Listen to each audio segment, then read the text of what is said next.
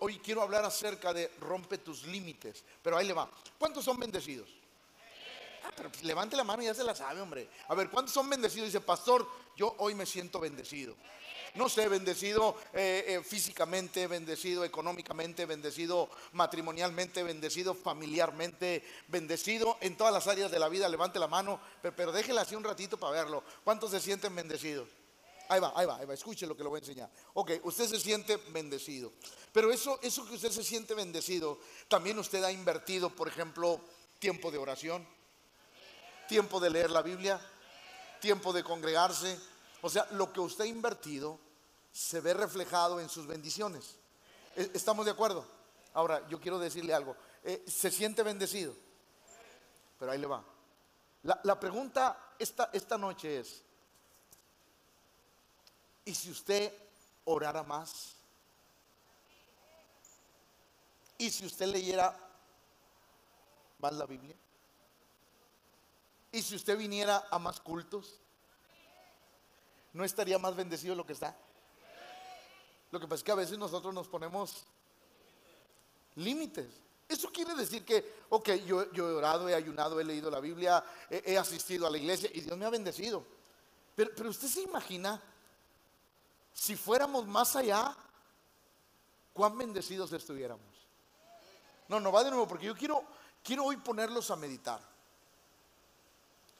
Si yo hiciera más de lo que hoy hago, ¿no estaría más bendecido?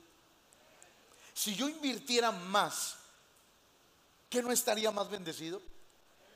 Lo que pasa es que a veces nosotros nos ponemos límites.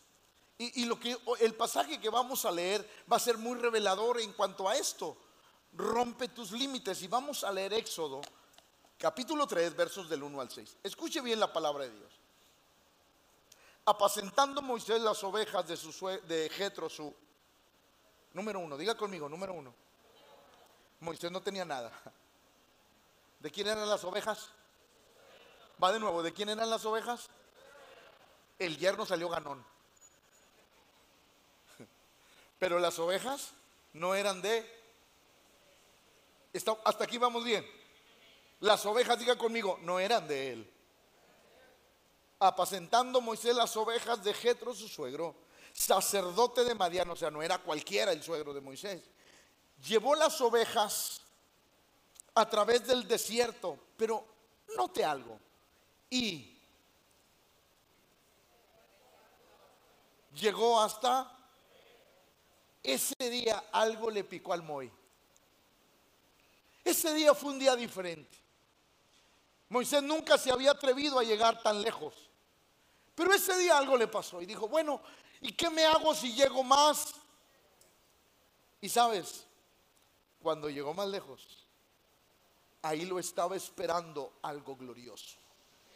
La gente no se da cuenta que a veces nosotros nos ponemos límites, pero que cuando vamos más, ahí Dios nos está esperando para bendecirnos.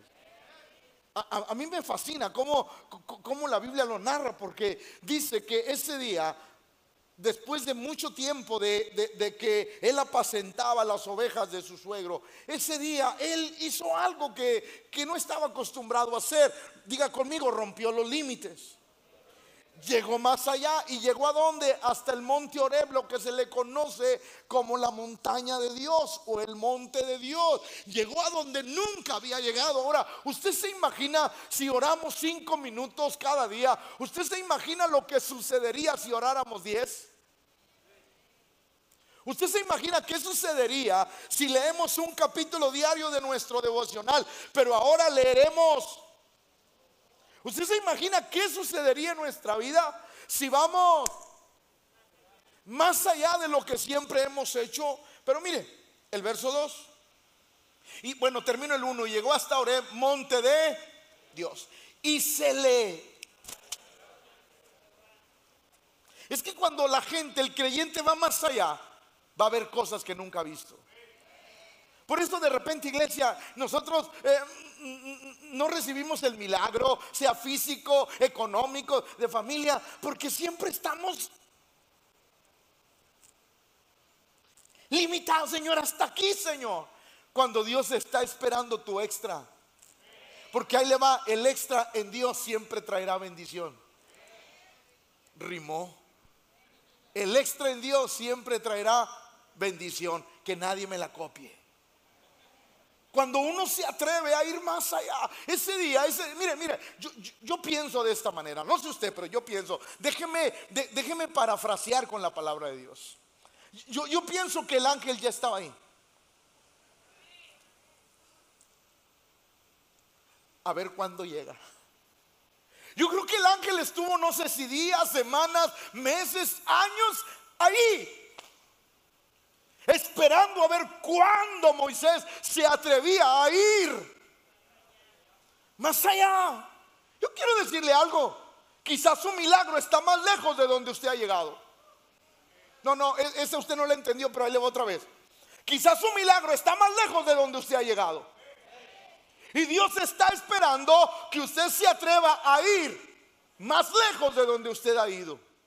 Porque ese día Moisés, ese día Moisés dijo, bueno, pues ¿qué me hago si camino unos cuantos kilómetros más? No pasa nada. Pero cuando llegó, inmediatamente se le apareció el ángel.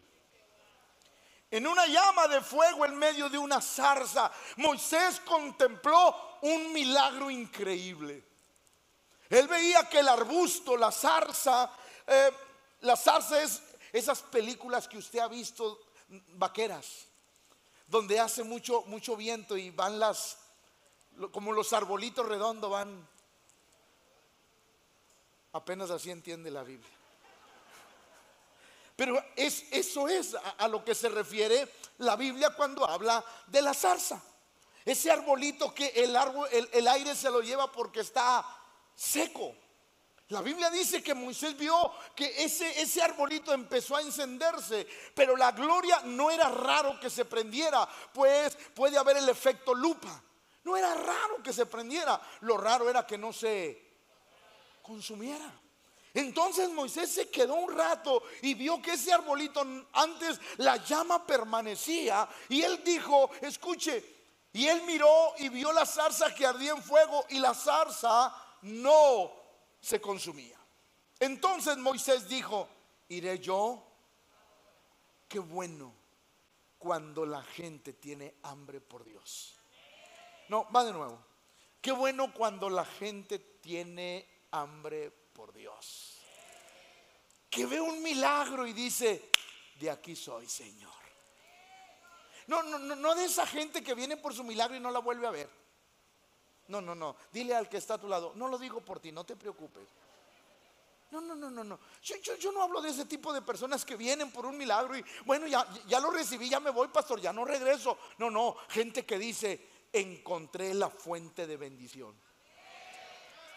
El que me dio este milagro me puede dar más milagros. El que hizo esto puede hacer también esto. El que me abrió los cielos puede hacer cualquier cosa que yo le pida. Entonces, cuando Moisés vio, se quedó impactado y dijo, yo iré ahora y veré esta grande visión. ¿Por qué causa la zarza no se quema? Escucha el 4, el 4 está increíble. Y... Ahí va, ahí va, ahí va. No, no, esto se va a poner interesante, escuche. Es que para los creyentes tiene, todos los creyentes tenemos que entender algo. Que el ojo de Jehová está sobre la tierra. Es más, no se enoja porque ahí va el primer pedradón. Es que si no se desacostumbra. Pero ahí va el primero. ¿Sabes que Dios está viendo con qué actitud está sentadito ahí?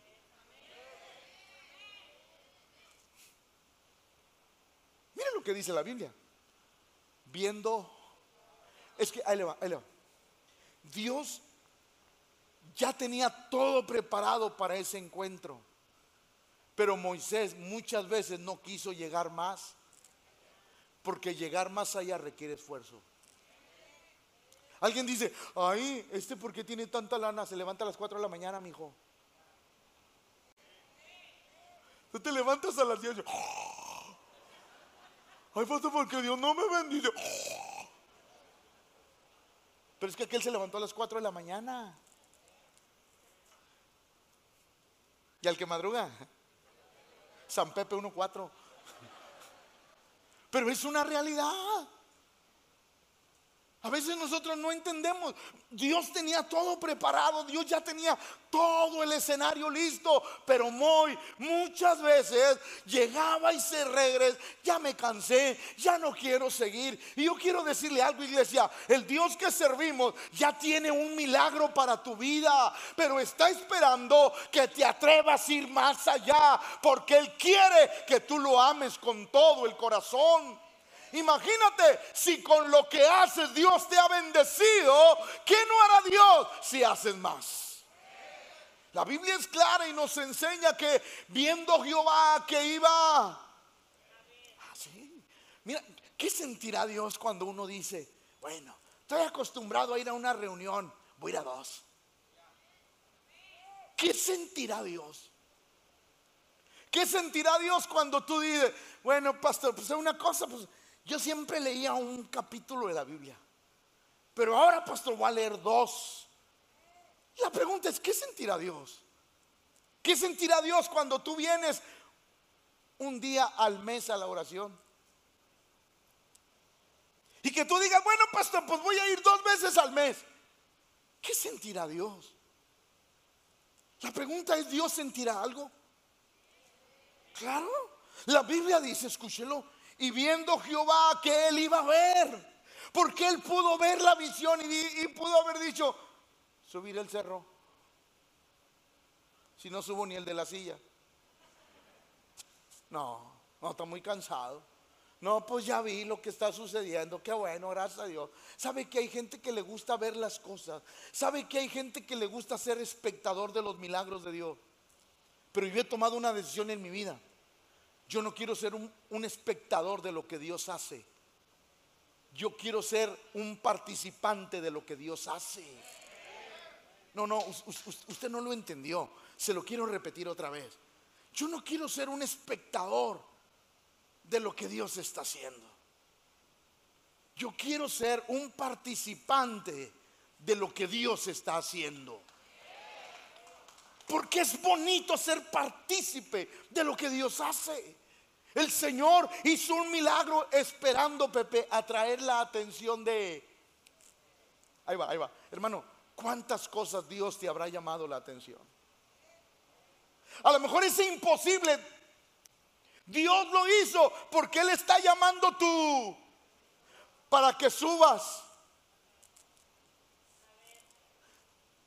Para que subas a tu monte donde te vas a encontrar con el Señor.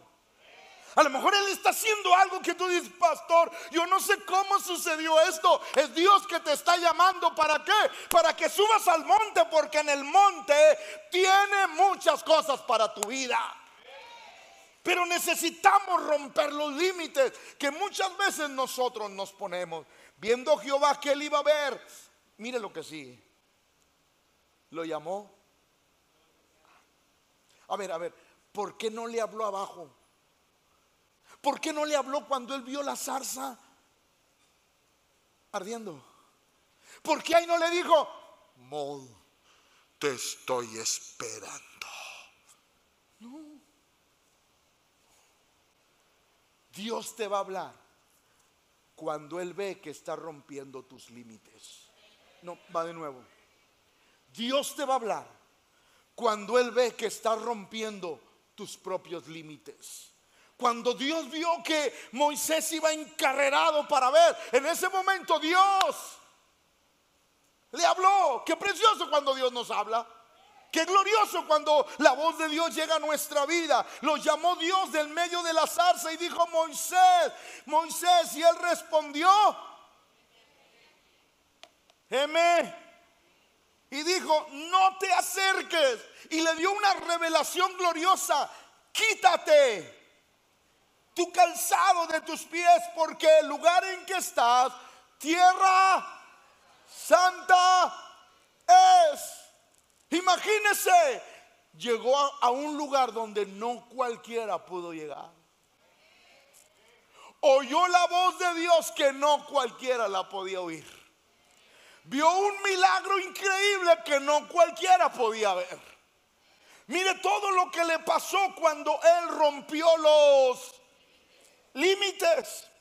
Quita las sandalias de tus pies porque el lugar en que tú estás, tierra santa. Ah, y lo más glorioso se le reveló. Se le reveló a Moisés. Yo soy el Dios de tu padre, Dios de Abraham, Dios de Isaac, Dios de Jacob. Entonces Moisés cubrió. Porque, wow, de mirar, tuvo una revelación gloriosa de quién era Dios, lo que no le había pasado a nadie. Solamente, Pepe, por subir al, por ir a ver que estaba ardiendo la... Solo por esas cosas que a la gente le parecen insignificantes, Dios hace cosas maravillosas.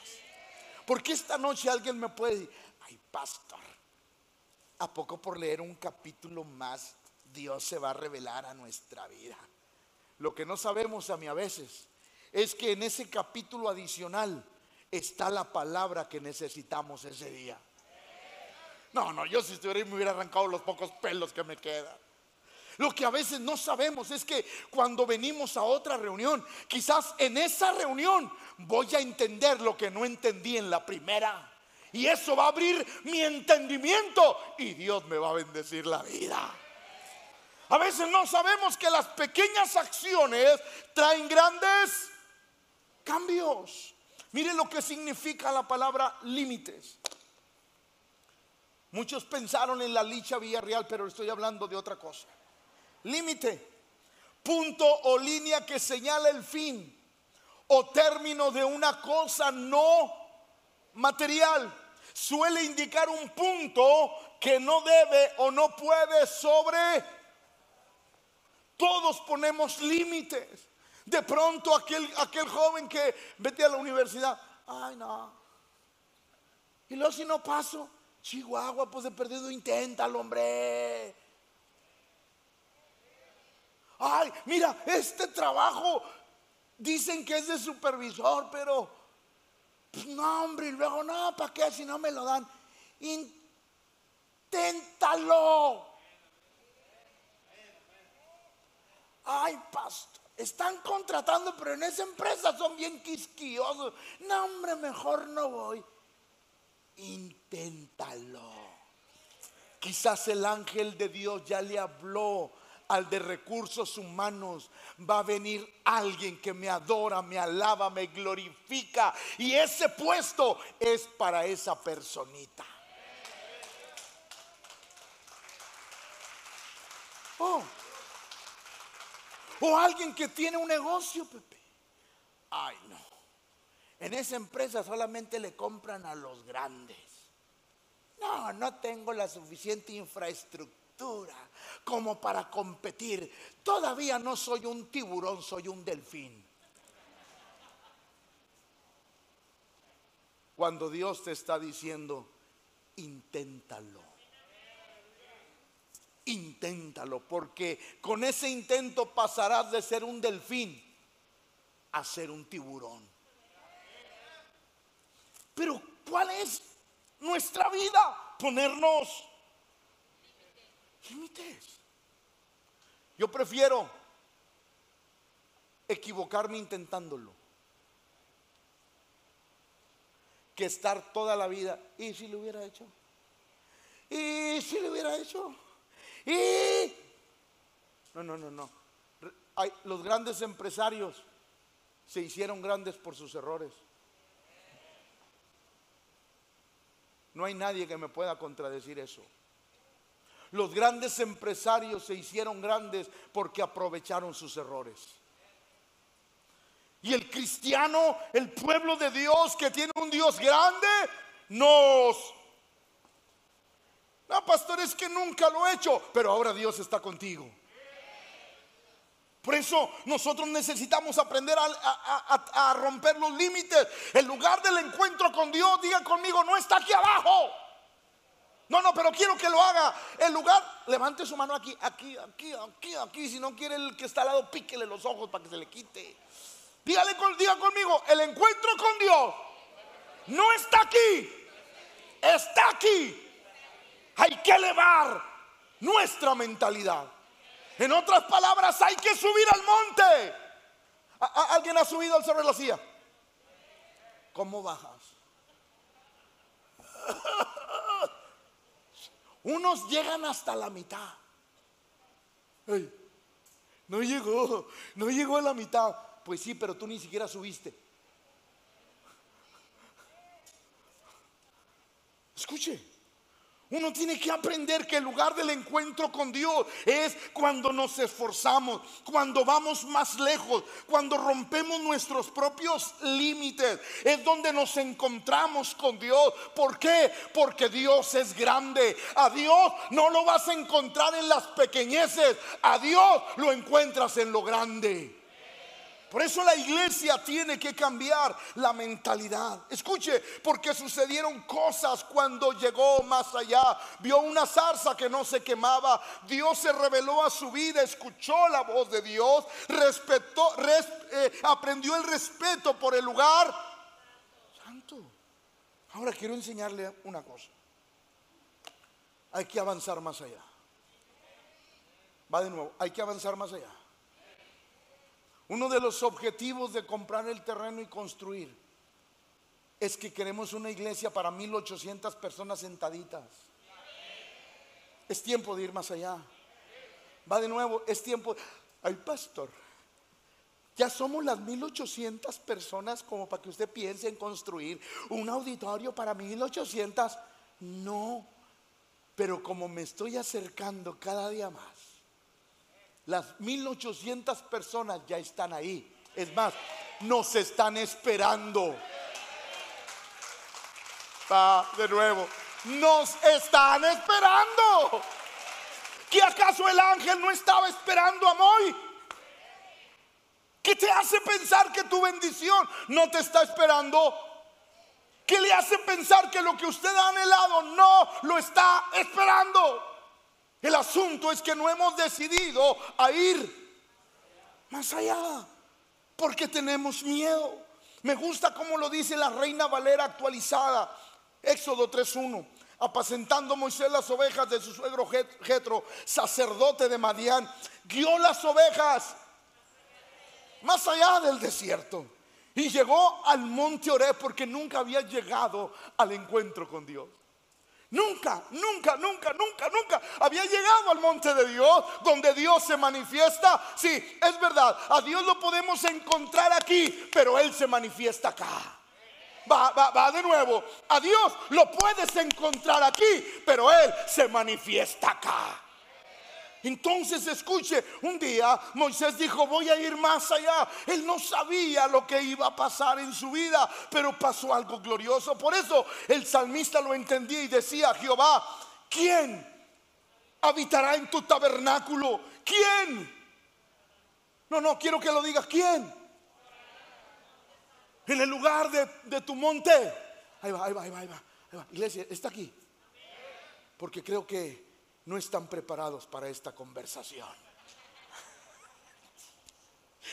Escuche, ¿quién morará en tu? No cualquiera. No, para de nuevo, no más, no le digan a los flojos para que no se enojen. No cualquiera. ¿Por qué, pastor? Porque los que suben al monte los que pueden contemplar, los que pueden entrar a habitar en su tabernáculo, en su lugar santo, son aquellos que rompen sus propios límites. No es para cualquiera, es para aquel que dice, yo tengo un Dios grande, yo le creo a un Dios grande, yo voy a accionar en un Dios grande, yo voy a caminar en fe y voy a ver cosas gloriosas. Porque llegar al monte no es para cualquiera, no cualquiera. Por ejemplo, por ejemplo, otra vez levante la mano aquel que lo han invitado al Cerro de la Silla. Que lo han invitado. Levante la mano aquel que ha ido. A ver. No cualquiera. No. Cualquiera. No. Por eso el Señor dijo, el monte es exclusivo para algunos. Ahora quiero que le diga al que tiene a su lado, yo quiero ser VIP. Dígaselo. Porque subir al monte no es para cualquiera. Subir al monte es para creyentes que tienen un pensamiento muy diferente. Son aquellos que dicen, con Dios lo voy a lograr. Por eso es importante comprender lo que Dios estaba haciendo con Moisés. Ahora escuche, escuche, porque esto se va a poner interesante. Moisés subió al monte, subió como un pastor de ovejas, chivas, cabras, iba de todo. Pero bajó siendo. Subió como un pastor, pero se encontró con Dios y Dios le cambió su destino. Ya no serás más un pastor de ovejas, ahora serás el libertador de un pueblo de dos millones de personas, el cual está sometido al ejército más poderoso de aquel tiempo. Pero Moisés dijo, conmigo está el brazo de Jehová. Entonces, diga conmigo, subió como un pastor, pero bajó como un libertador. Subió como un cuidador de rebaño, pero viajó, bajó como alguien que guiaba a un pueblo completo. Subió como un donadie porque lo había perdido, pero fue reconocido. Subió como un tartamudo con muchas limitaciones, pero bajó siendo temido por Faraón. Llegó sin nada, pero salió con todas las riquezas. Porque cuando uno va más allá, algo te va a pasar. Algo te va a pasar. Todo creyente que sube al monte no bajará igual. Todo aquel que tiene un encuentro con Dios nunca será el mismo. ¿Alguien me está comprendiendo? Es decir, cuando nosotros vamos más allá, algo va a pasar en nuestra vida. A Pedro le pasó lo mismo. Dios habla con Pedro. La Biblia dice que como a, la hora tercera del día, Pedro tuvo hambre, o sea, este cuate almorzaba. Porque eran las nueve de la mañana. Tenía hambre. Dice la Biblia que mientras él, les pedía un ribeye con papas, katsu, salsa molcajeteada, tortillas recién hechas, Señor, que algún día se me cumpla esa promesa en mi vida, Padre. Aleluya.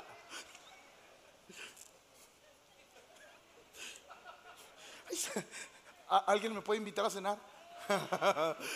Escuche, ahí estaba. Y de repente la Biblia dice que Pedro sube a la azotea de la casa a orar. No sé si oraba para que le diera más hambre o para que se le quitara, pero él oraba. La Biblia que él subió y oró. Y, cuando él estaba orando, le vino un éxtasis, una visión. Y dice la Biblia que vio del cielo como un lienzo eh, tomado de las cuatro puntas que bajaba y en ellos animales cuadrúpedos de todos, es decir, animales que los judíos no podían comer. Y la Biblia dice que oyó una voz del cielo que le dijo, Pedro, mata y come. Y tuvo grande hambre y quiso comer, pero mientras le, preparaban algo, le, vino le sobrevino un éxtasis. Y vio el cielo abierto y que descendía algo semejante a un gran lienzo que atado de los cuatro puntas era bajado a la tierra, en el cual había de todos los cuadrúpedos terrestres, reptiles, aves del cielo. Y le vino una voz, levántate Pedro, mata y, y come. Entonces Pedro dijo, Señor, no, porque ninguna cosa he comido jamás. Volvió la voz a él la segunda vez, lo que Dios limpió. Ahí va, ahí va. ¿Sabe qué es lo que Dios estaba haciendo, Sammy? Dios le estaba hablando, hey, te quiero llamar a ti para romper tu vida religiosa. Te voy a hacer pedazos tu religiosidad de tu cabeza. Señor, ¿cómo quieres que yo siendo judío coma cosas que la ley me prohíbe comer? No. Y Dios le dijo, Pedro, entiende una cosa, lo que yo limpié, no lo llames inmundo. Paz. Dice la Biblia que cuando Pedro salió de esa visión, Dios le habló y le dijo, vendrán tres hombres por ti. Te llevarán a Jope Quiero que vayas con ellos. ¿Por qué? Porque vas a expresar el mensaje de salvación a los gentiles. ¡Wow! Un judío metido con los gentiles. Ahí va, iglesia, iglesia. Usted se imagina si Pedro no hubiera rompido sus límites religiosos. No hubiera pasado lo que la Biblia dice que pasó en la casa de Cornelio. Cuando Pedro llegó, estaba aquel hombre llamado Cornelio, un romano general del ejército, retirado, tenía toda su familia gentil, pecadores, idólatras. Pero cuando él llegó, él le dijo, oí una voz que me dijo que te trajera y aquí está, dime qué es lo que me tienes que decir. Pedro empezó a hablar el mensaje de salvación a los gentiles, cayó el Espíritu Santo y empezó la primera casa ganada para Cristo de los gentiles. Ahí va, la primera iglesia que nació de los gentiles nació en casa de Cornelio. Pero usted se imagina si no rompe. Hay pastores que mire, yo sí quiero una conexión, pero nadie viene. Rompa su cabecita. Rómpala. Porque si Dios está con usted, la gente va a ir. Hasta el que levanta el 24.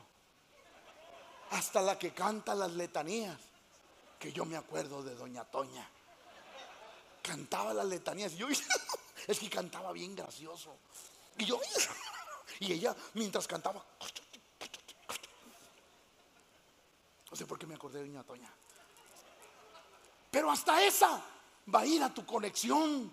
Porque cuando uno cambia la mentalidad, cosas gloriosas suceden. Cuando uno rompe los límites y dice, pastor, es que nunca, yo por eso, pastor, mire, yo no voy al ejército de amor porque a lo mejor nadie va a esa colonia. Rompe tus límites, porque cuando Dios ve que vas, Él se va a presentar para bendecirte.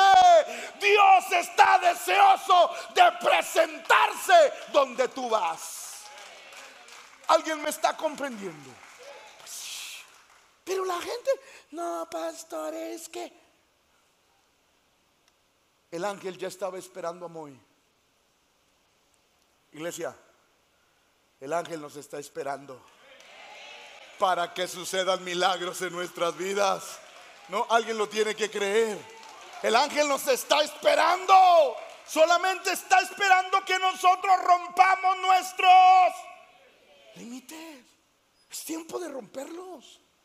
Ah, por eso, ¿cuántos recuerdan la historia de Ezequiel?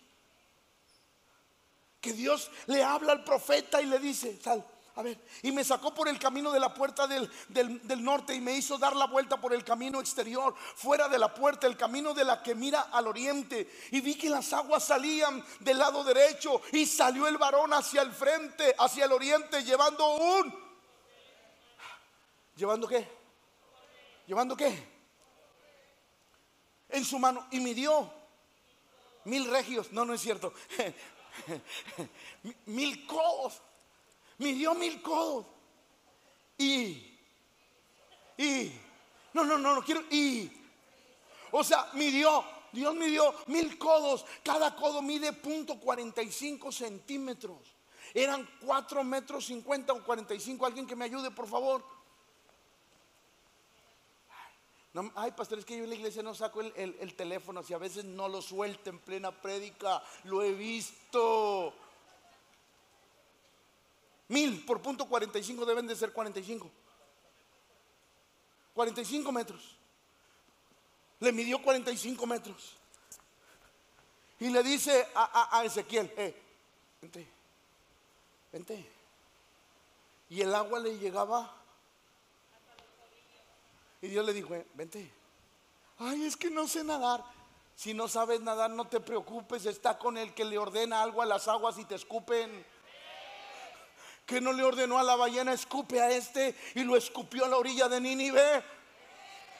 No te preocupes. Ay, pastor, es que sí es una buena oportunidad, pero no tengo lo suficiente. Pero si el que te mandó es el Señor, no te preocupes. Él te va a suplir todas tus necesidades.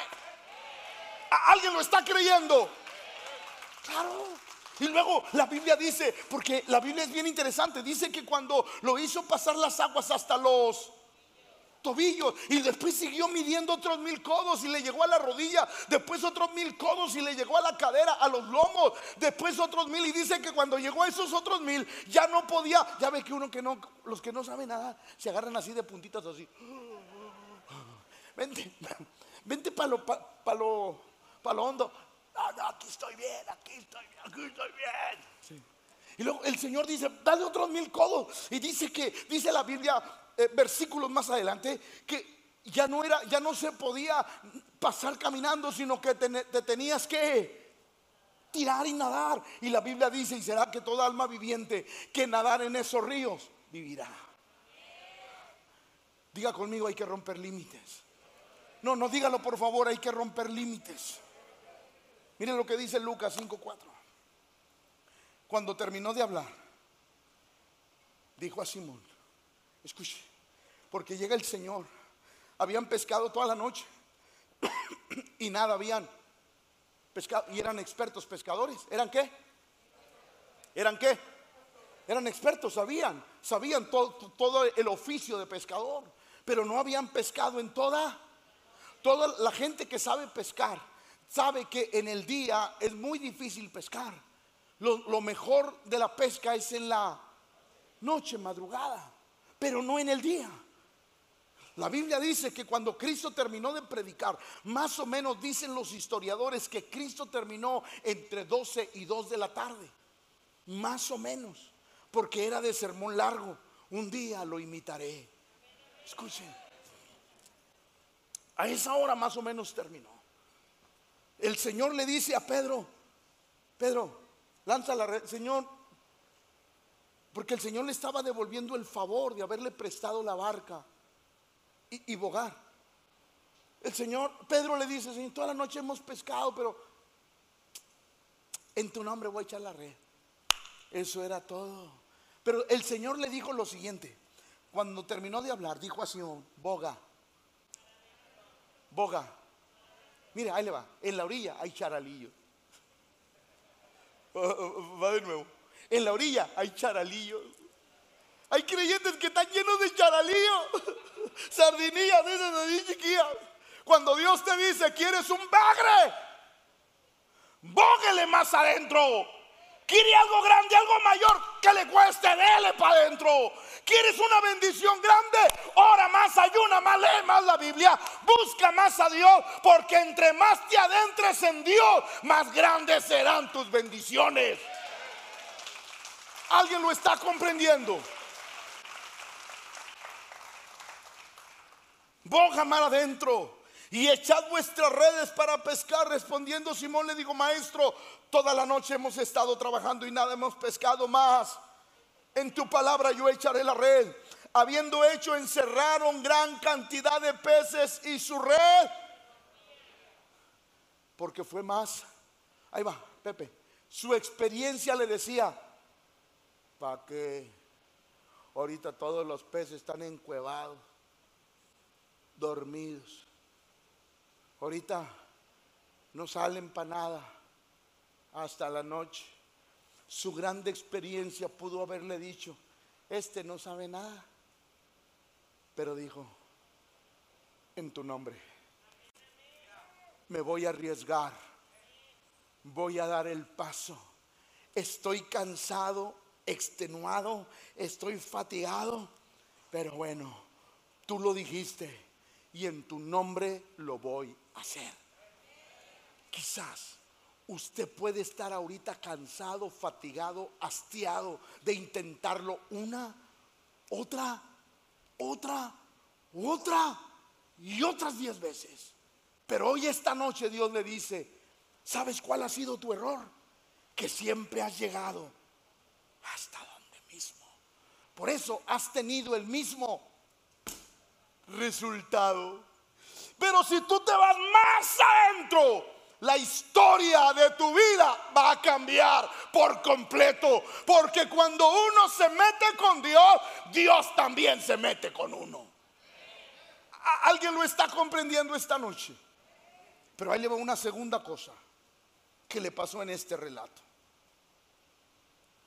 Ah, qué precioso esto, porque tuvo una experiencia con ¿A cuánto les gustan las experiencias con Dios? Ahí le va, ahí le va, ahí le va. Iglesia, iglesia. Cuando tú tengas una experiencia con Dios no es para decir, ay, qué bueno, ya lo conocí, gracias Señor. No, es para que te adentres más. Cada experiencia con Dios nos debe de profundizar en Dios. Va de nuevo porque no lo entendieron. Cada experiencia con Dios debe de profundizarnos más con Dios. Escuche, él estaba viendo cosas gloriosas. Éxodo dice que se le apareció él. Ahí va, ahí va, ahí va. Para los que no conocen todavía muy bien la Biblia, cuando la Biblia dice el ángel de Jehová, está hablando de Jesucristo. Porque el Espíritu Santo, Cristo aparece en toda la Biblia, absolutamente en toda. El ángel de Jehová era Cristo mismo y se le apareció. Ahí va. ¿Por qué, pastor? Porque era el simbolismo de lo que él iba a hacer con nosotros. Él vino y Él es nuestro libertador. Escuche, se le apareció el ángel de Jehová en una llama de fuego en medio de una zarza. Y él miró y vio que la zarza ardía en fuego y la zarza no. Algo glorioso pasa. ¿Cuándo, pastor? Cuando tenemos una experiencia con Dios. Ahora, nadie que navegue en la orilla tendrá experiencias con Dios. Aquel que rompe los límites, aquel que va más allá, se va a encontrar con aquel que lo está esperando. La Biblia dice en Mateo 17, del 1 al 4, escuche, seis días después Jesús tomó a Pedro y a Jacobo y a Juan su hermano. Qué bendición estos tres tipos. Ahí va, qué bendición estos tres tipos. Jacobo, Pedro y Juan, el Señor tenía un trato especial con ellos. Escuchen. Y los llevó a, a, ahí va, ahí va, ahí va. Diga conmigo, es que no a cualquiera, pastor. No, no, dele un codazo al que tiene que. ¿Eres del VIP o eres de los? Ahí se va. Dígale, dígale. No a cualquiera. Se agarró a Pedro a Juan y a Jacob y los llevó a... Imagínense cuando llegaron aquellos. ¿Qué Señor? Le vamos a subir. Imagínense si hubiera ido, si hubiera ido Felipe. No, Señor, si subo me muero. Se me sube la presión. Me da la vidirrumina, Señor. Porque era incrédulo el pelado. Imagínense. Si han ido los hijos de Zebedeo, Señor, ¿quieres que mande fuego del cielo y consuma este monte y que, y que se deshaga para que nos quede planito? No, no, no. Quiero que subas. ¿Qué? Quiero que subas. ¿Qué, Señor? Quiero que suba. Por eso no a cualquiera Dios le pide que haga cosas extraordinarias. Va de nuevo. No a cualquiera Dios le pide cosas extraordinarias. Solamente aquel que Dios sabe que lo va a hacer. Se llevó a Pedro, Jacobo y Juan su hermano. Y los llevó aparte a un monte muy alto. Y miren lo que pasó. Y se... Ahí va, ahí va, ahí va. Ahí va. Jonah, ¿qué tuvo que hacer para ver a Moisés y Elías? Va, va, va, va, va. Les voy a dar una, una, una pequeña doctrina así rápido. ¿A dónde fue Cristo en ese momento con ese cuerpo?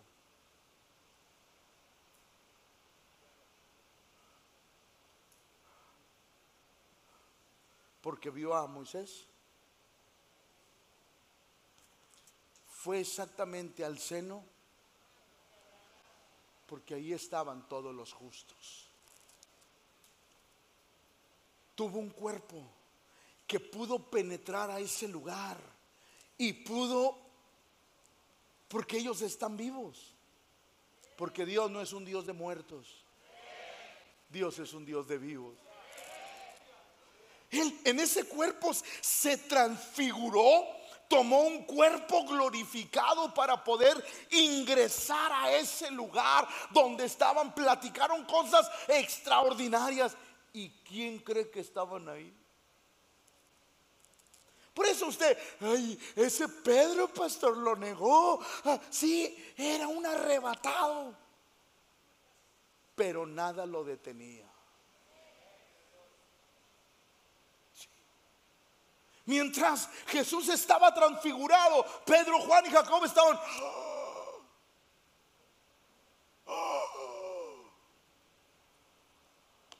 Conocieron a Moisés y Elías. ¿Los conocieron?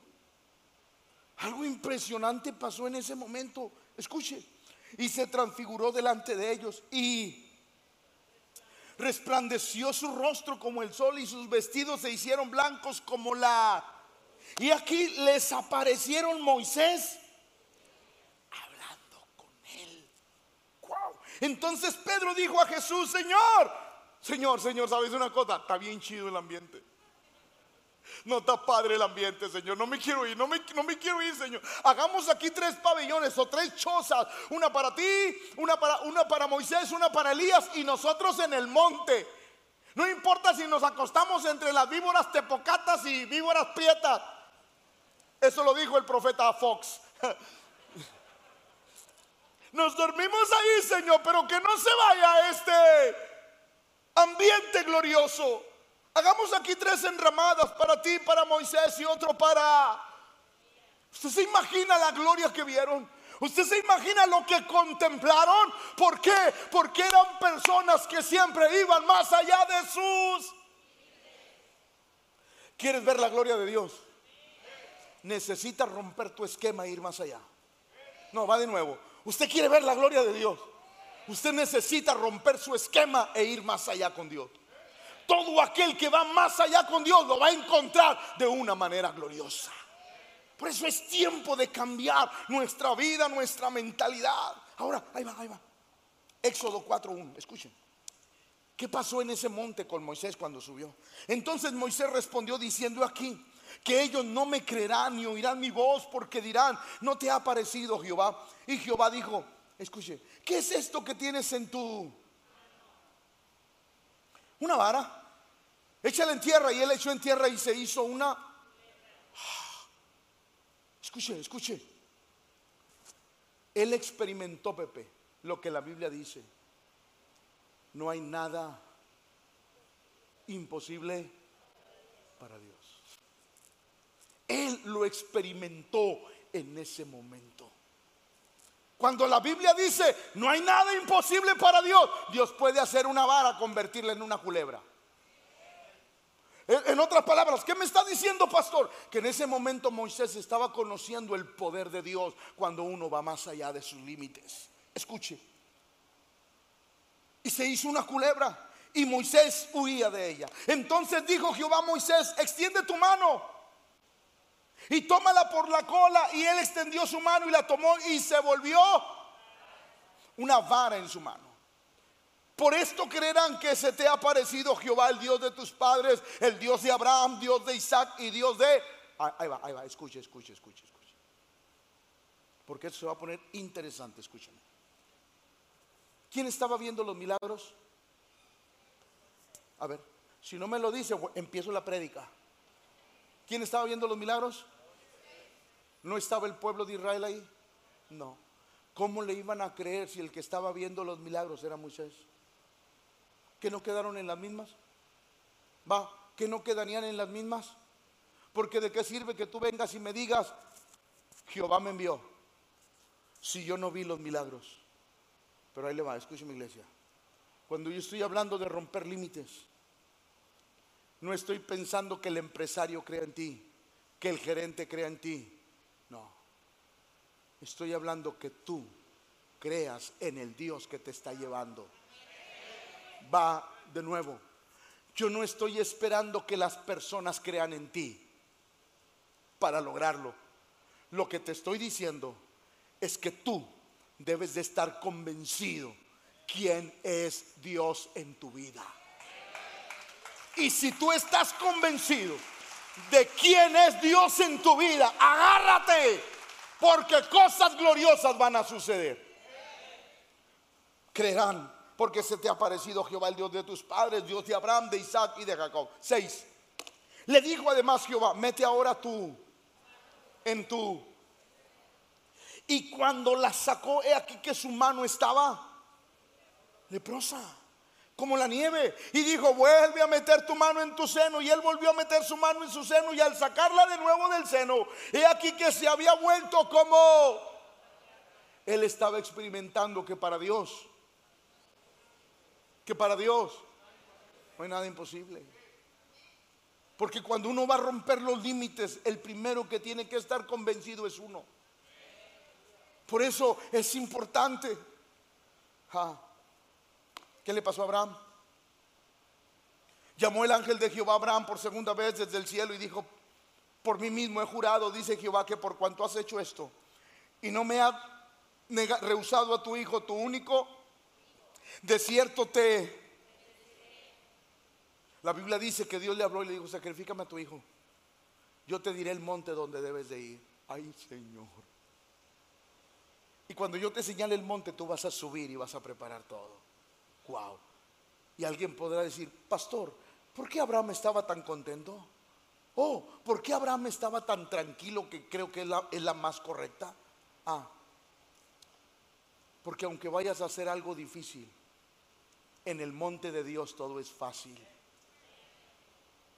Escuche, se acercó de cierto te bendeciré y multiplicaré tú como las estrellas del cielo y como la arena que está a la orilla del mar. Y tu descendencia poseerá las puertas de sus... Con un solo hijo. Es que ahí va, iglesia, cuando tú subas al monte, nunca será lo que tú tienes. Será lo que Dios o cómo Dios va a usar lo que tú tienes. Va de nuevo. Cuando tú subes al monte, no es lo que tú tienes. Es que Dios use lo que tú tienes. Sea poco, sea mucho. Con eso es suficiente si Dios interviene. ¿Alguien me está poniendo atención? Escuche, la Biblia dice, en tus simientes serán benditas todas las naciones de la tierra por cuanto yo espero que esta noche usted obedezca la voz de este pastor. Cuando le dice rompe tus límites, ve más allá, ve más allá. Ay, pastor, pues es que yo siempre, mire, le he tirado. Pues, pastor, pues ahí en la empresa están contratando un gerente, pero pues, pues yo le tiro ahí con que me den chancilla ahí de manejar algo ahí. Tírale a lo grande. Hoy te estoy enseñando, tírale a lo grande. Rompe tus, rompe tus, porque quizás Dios está esperando a los que creen en Él. Es tiempo de romper nuestros límites. Pero quiero terminar con esto. Hay una tercera cosa que yo vi en este pasaje. Le llegó un deseo por Dios. Un deseo increíble. Porque la Biblia dice que entonces Moisés dijo, iré yo ahora y veré esta grande. No había necesidad que fuera, pero él quiso. Le llegó un hambre, una necesidad de conocer lo que Dios estaba haciendo. Y qué bueno que esa necesidad nos llegue a todos que todos empezamos a tener una necesidad por las cosas de Dios. Iré yo ahora y veré esta grande visión, porque causa la zarza no se quema. Viendo Jehová que él iba a ver, lo llamó. Diga conmigo cuando yo vaya. No, no, dígalo, cuando yo vaya, Dios me va a hablar. Porque Dios está esperando a alguien que rompa los límites. Ay, pastor, pastor, yo quiero que Dios me hable para ir. Tú ve y Dios te va a hablar en el camino. No, no, no, usted no me entendió. Usted camine, le avance, rompa sus límites y Dios le va a hablar en el camino. Dios le va a poner las cosas en el camino. Dios va a suplir las necesidades en el camino. Pero hay que romper nuestros límites. ¿Por qué, pastor? Porque eso es lo que Dios quiere.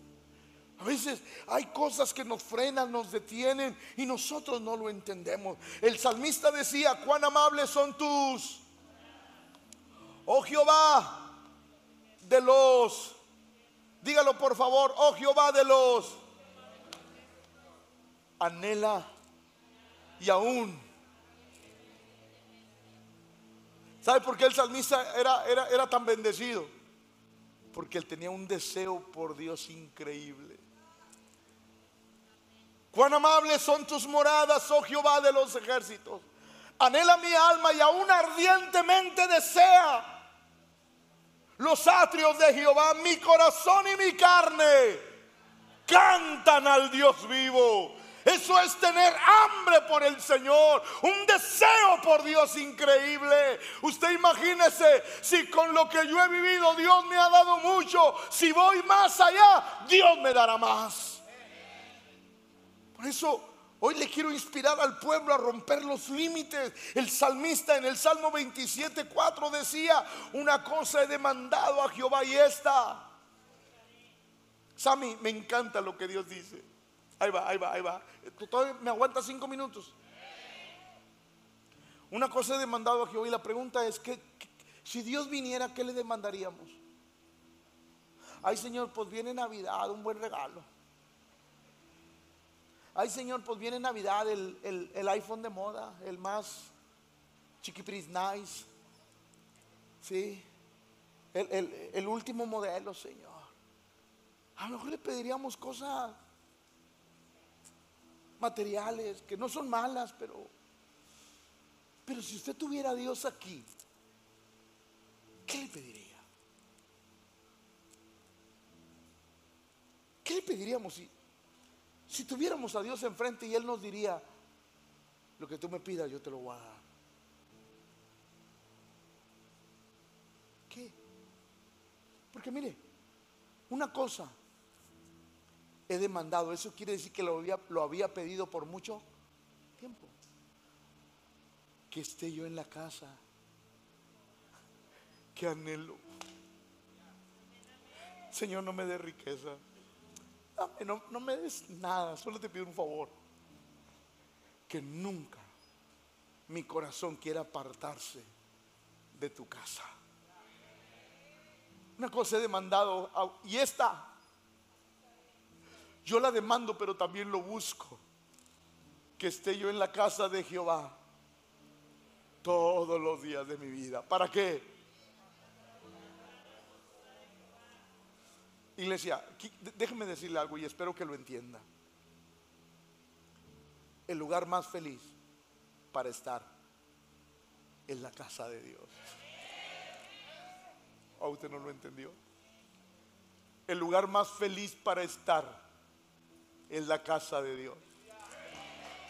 ¿Por qué, pastor? Mire, porque aquí se nos olvida todo. Aquí se nos olvida todo. Levantamos nuestras manos y adoramos al Rey.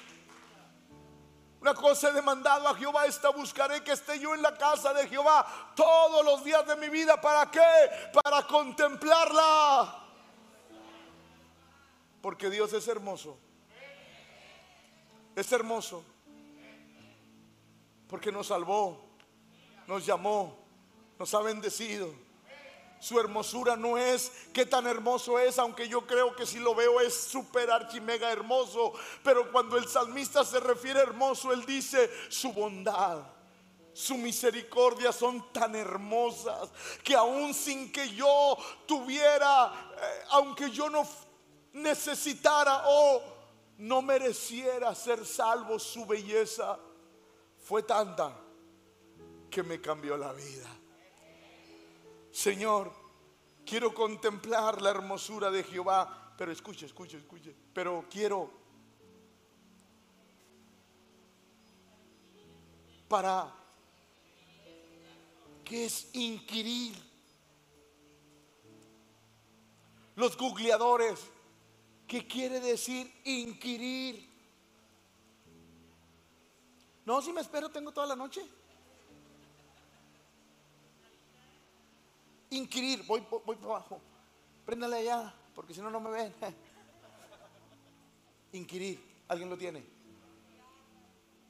Inquirir, otra vez.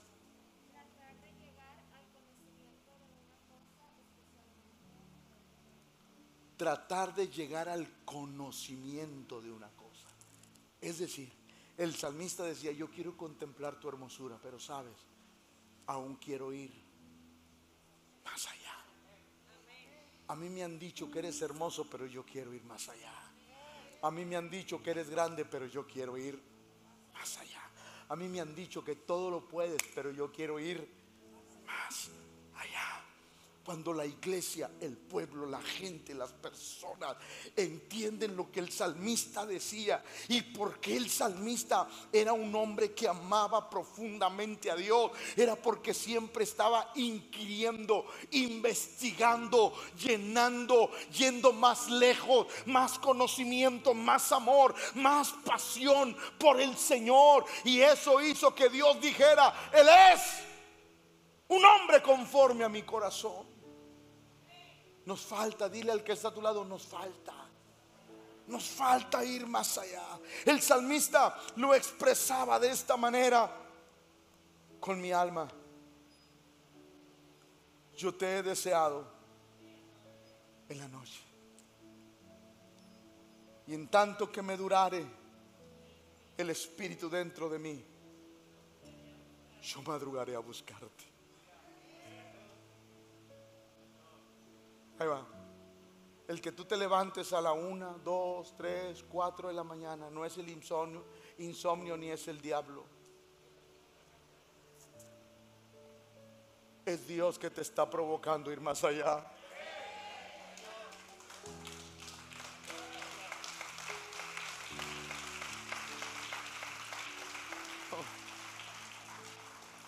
Alguien tiene que oír lo que voy a decir. Cuando te levantas a la una, a las dos, a las tres, a las cuatro de la mañana. No es insomnio. Es el Espíritu Santo que está en tu habitación esperándote. Para que tú vayas más allá y en ese momento Él romperá tus cadenas, tus ataduras, tus traumas, romperá todo lo malo, porque te habrás encontrado con aquel que todo lo puede. Y Él romperá todo en tu vida de tal manera que esa madrugada serás transformado, mudado en otra persona, porque el Señor está en tu monte esperando que vayas más adelante con Él.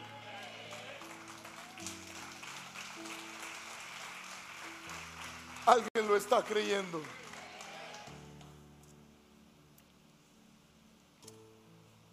¿Qué podríamos pensar de Mateo, Leví? Después de estas cosas salió y vio un publicano llamado Leví sentado al banco de los tributos públicos y le dijo, sígueme.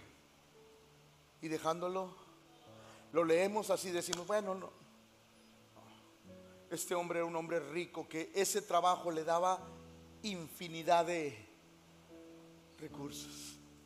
Pero la Biblia dice que dejándolo fue más allá de sus límites.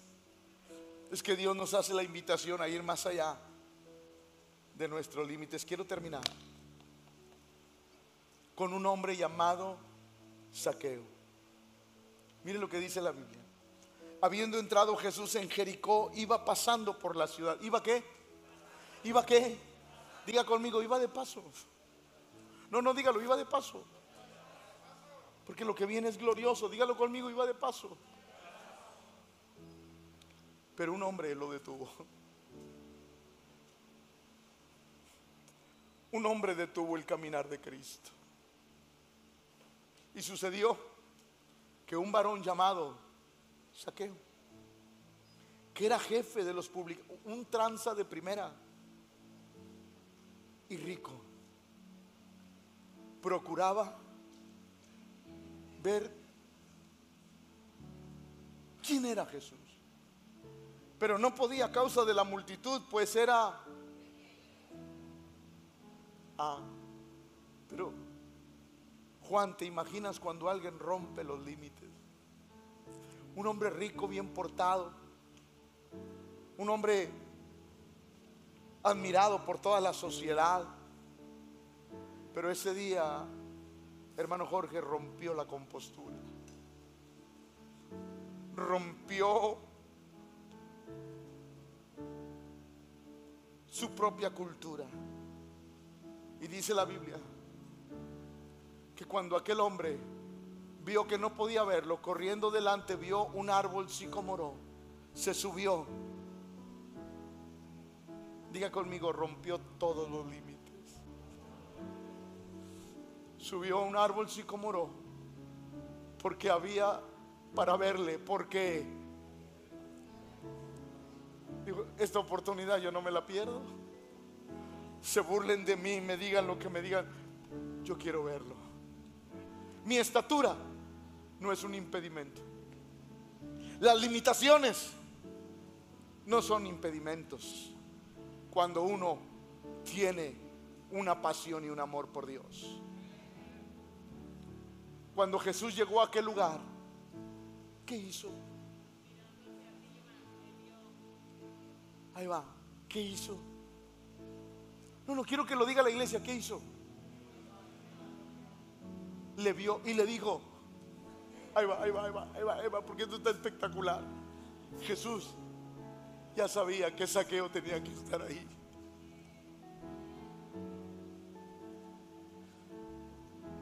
Jesús ya sabía que un hombre llamado Saqueo tenía que estar ahí. Él levanta los ojos y dice, llegaste a la cita, te subiste al monte, vas a ver arder la zarza en este momento. La Biblia dice que aquel hombre, Jesús lo vio y le dijo, ¿quién le dijo su nombre? Ahí va, iglesia está aquí. El cielo te conoce, nombre, dirección, apellido, CURP, código postal de aquellos que rompen los límites. No, no, no, alguien tiene que comprender eso. Aquellos, aquellos que rompen los límites, el Señor sabe tu nombre, tu dirección, tu teléfono, tu CURP, tu INE, Él sabe todo. Porque Él ama a los que rompen los límites. Saqueo, bájate de ahí, lo lograste, encontraste a Dios, te pusiste en el lugar donde deberías estar. Bájate, porque hoy ha llegado la salvación a tu casa. Oh, qué bendición cuando se tiene hambre por Dios. Qué bendición cuando se rompen los límites y podemos encontrar al Dios todopoderoso. Alguien tiene que glorificar a Jesús.